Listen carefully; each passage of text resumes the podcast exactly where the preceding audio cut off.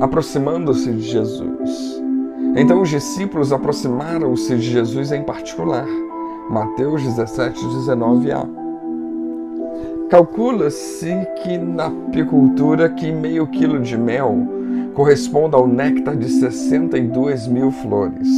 E para juntar essa quantia de doçura, a abelha faz cerca de 2 milhões e 700 mil viagens de ida e volta da colmeia às flores. E o que isso tem a ver com o texto?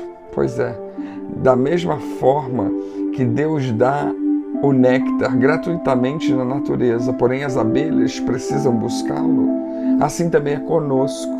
Deus dá suas bênçãos, porém nós precisamos recebê-las, nós precisamos buscá-las, nós precisamos ter comunhão intensa com Ele. Depois de ressuscitar, Jesus ordena os discípulos irem de Jerusalém a Galiléia para vê-lo. E os apóstolos tiveram então que percorrer uns 140 quilômetros a pé. Será que Jesus não poderia ter simplificado isso?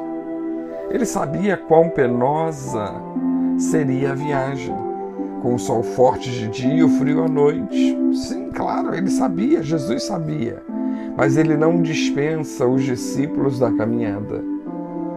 O relato ato de cura do menino fala duas vezes de aproximação de alguém a Jesus. Primeiro o pai que se aproximou a Jesus e depois os discípulos se aproximaram dele. Nisso ambos tiveram que reconhecer sua falta de fé. Lembremos-nos que na sua misericórdia, Jesus continua a propiciar encontros maravilhosos até hoje. Porém, temos uma participação indispensável Precisamos abrir mão da nossa arrogância, da nossa autossuficiência e estabelecer prioridades. Aproximar de Jesus implica estipular tempo para estar a sós com Ele. Dependendo das atitudes e pensamentos individuais, a proximidade com Deus pode ser constante, pois há muitas formas de conseguir uma maior aproximação com Ele. Ao buscarmos esse contato maior, sentiremos mais amor no coração, mais coragem para enfrentar as dificuldades da vida. Para nos aproximar de Jesus, precisamos escolher e decidir. As palavras de Josué ao povo de Israel foi: Escolhei hoje a quem servais, porém eu e minha casa serviremos ao Senhor. E essas palavras ainda são válidas mesmo depois de tantos séculos. O primeiro passo é escolher. Escolher a maneira de viver e tomar a decisão de querer estar próximo de Deus. Para nos aproximar de Jesus, precisamos não só escolher e decidir, mas orar constantemente. A oração é importante para a proximidade com Deus, pois é através dela que nós externamos agradecimentos, preocupações, conversando com um pai preocupado e cheio de amor.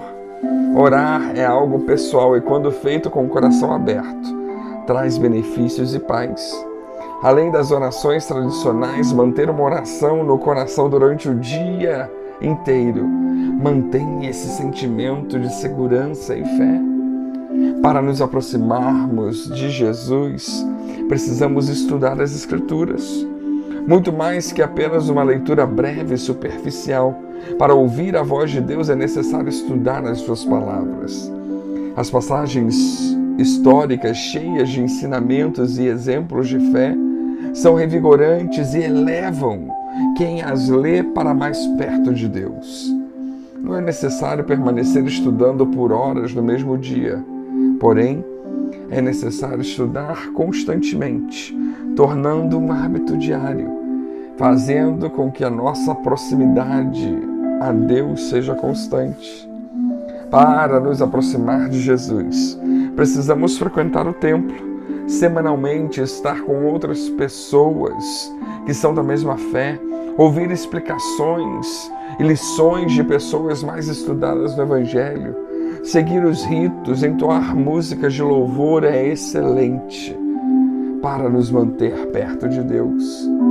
Para nos aproximar de Jesus, precisamos agir com fé. Ao entendermos que Deus espera que nos esforçamos para atuar de acordo com os seus conselhos, a proximidade será visível. Pessoas que fazem a vontade de Deus, cumprindo os seus mandamentos, ajudando o próximo e mantendo a esperança de poder vê-lo um dia, são muito mais felizes e possuem uma luz brilhante. Para nos aproximar de Jesus, precisamos insistir no caminho escolhido.